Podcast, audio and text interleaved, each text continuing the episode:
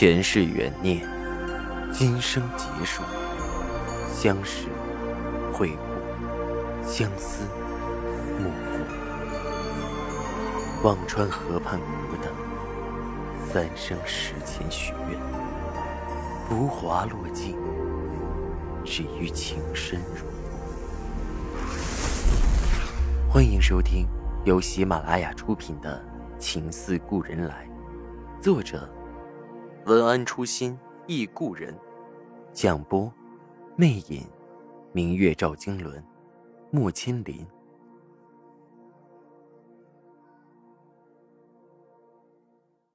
二百三十五集。田中犹豫了几天，最终还是放弃了杀人的念头，命几个日本兵把赵世南的尸首扔到了城外的乱葬岗上。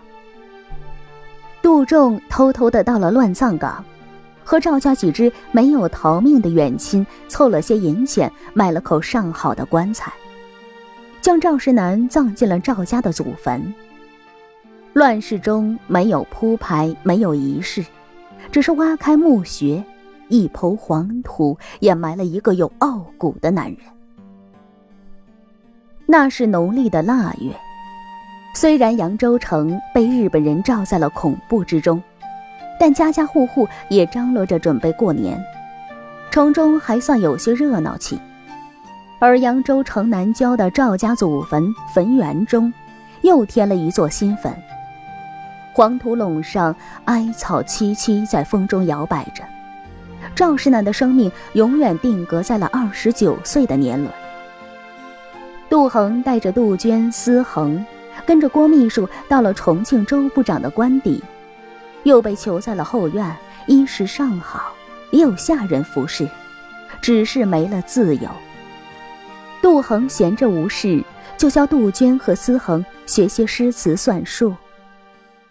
赵世南下葬的那天，杜恒正在屋中教杜鹃和思恒读着诗：“梧桐半死清霜后，头白鸳鸯。”诗半飞，原上草，露出，旧妻新笼两依依。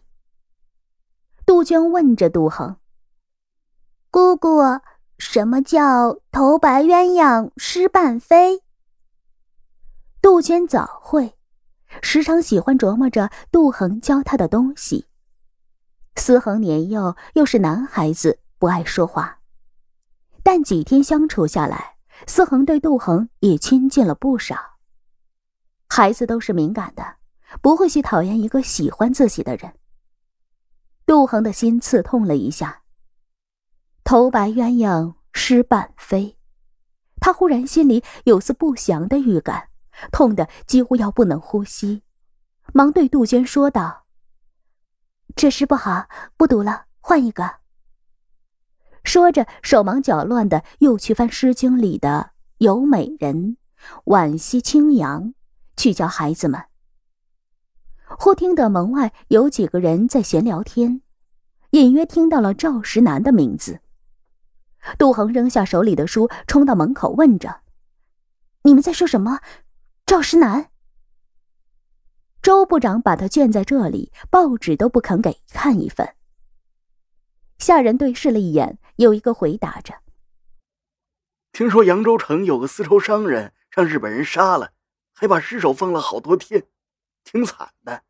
他们说报上都登了。”杜恒的头轰的一声几乎要炸开，颤抖着问道：“那个人叫赵世南？”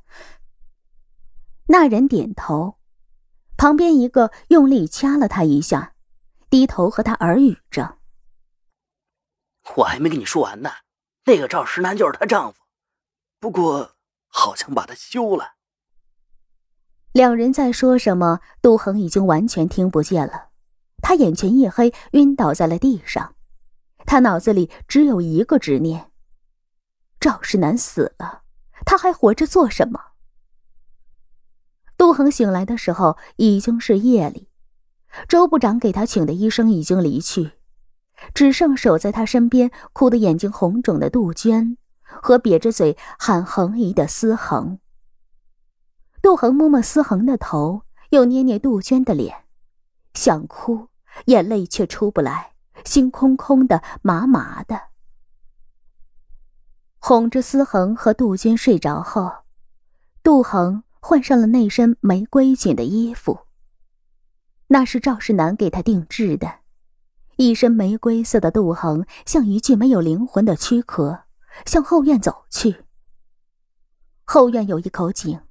杜恒一直知道，他的脑子里都是空的，心也是空的。他不敢闭眼，一闭眼全是赵世南被杀害的惨状，悲愤哀怨，他已经全部都品尝过。此刻，他只想赶紧去追赵石南。他们约好的忘川河边，他在等着他，他不能让他等太久。杜恒来到井旁边。那夜没有月亮，他闭上眼向井里栽去。忽然，他的胳膊被人用力的扯住了。杜恒睁开眼，只看见杜鹃一双亮亮的眸子看着他，眼泪几乎要出来，低低的喊着：“姑姑。”聪慧的杜鹃看着杜恒醒来后失魂落魄，心便一直悬着。虽然他还是个孩子。但是杜恒此刻是他唯一的依靠，他不敢想杜恒如果不在，他该怎么办。从下午他便围着杜恒一动不动，方才也只是闭了眼，根本没有睡着。杜恒一起身，他就赶紧像跟屁虫似的追了出来。只是杜恒满脑子的赵石南，根本没有听到身后还有一双细碎的小脚步。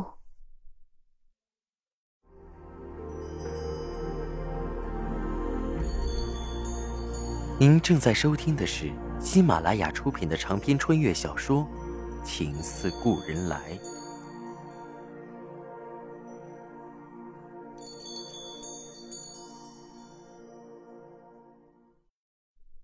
看杜恒木然的眸子，杜鹃的眼泪流了出来。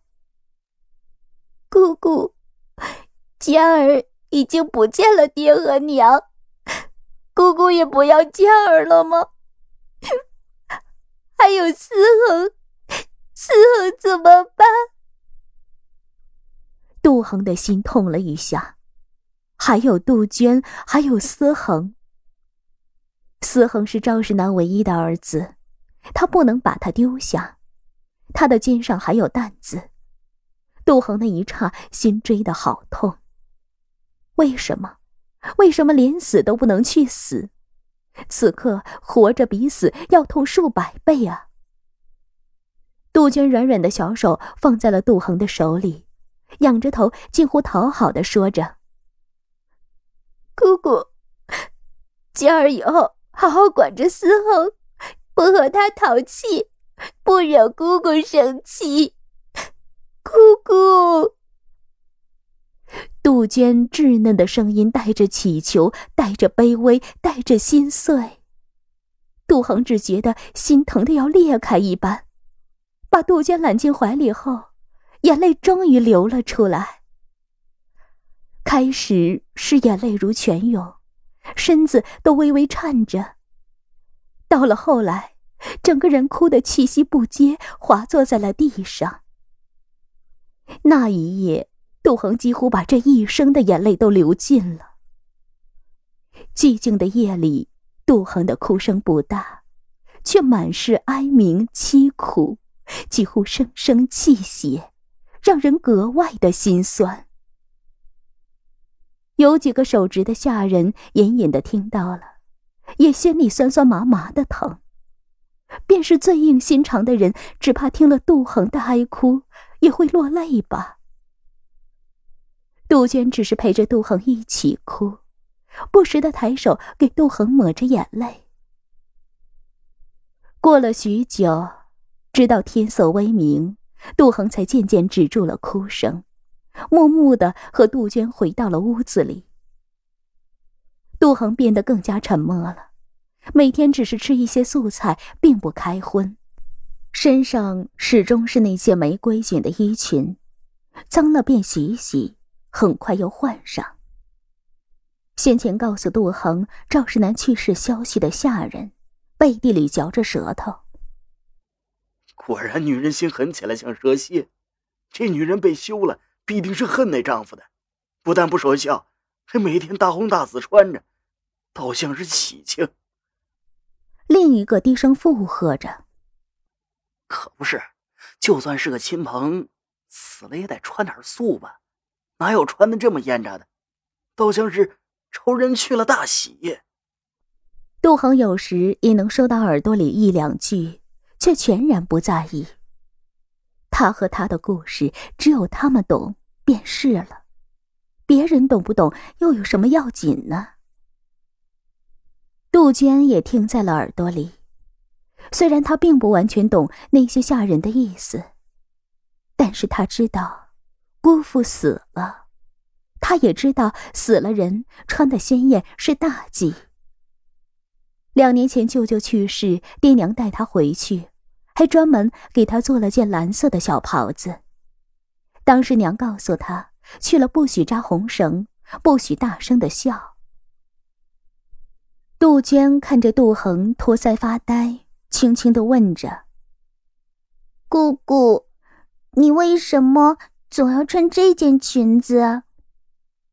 看杜恒不吭声，杜鹃又低低的说着：“姑姑，我看到衣橱里还有灰色的裙子，要不要我拿给你？他们都在说你。”杜恒怔住了。